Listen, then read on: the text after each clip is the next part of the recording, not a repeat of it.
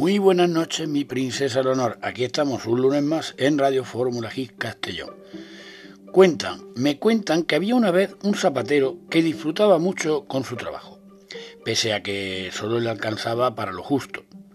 Tenía por vecino a un hombre muy, muy, muy rico, al que le sorprendían los cánticos felices del zapatero. Pues vivía en una humilde morada, así que un buen día fue a visitarlo. ¿Cuánto gana el día? Pues mire, vecino, por mucho que trabajo, solo tengo unas monedas para vivir con lo justo, por lo que la riqueza no es el motivo de mi felicidad. Eso le contestó.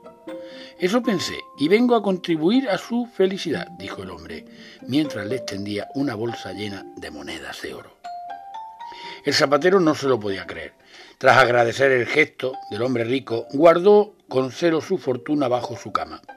Pero a partir de entonces, ante el, temor de que, de que pudieran robarle, no dormía bien y su trabajo se vio tan resentido por la falta de sueño y energía que dejó de cantar de felicidad.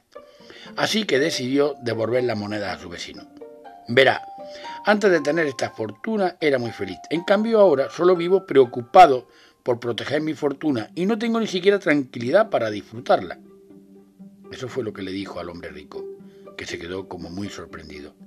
No obstante, ambos comprendieron el mensaje.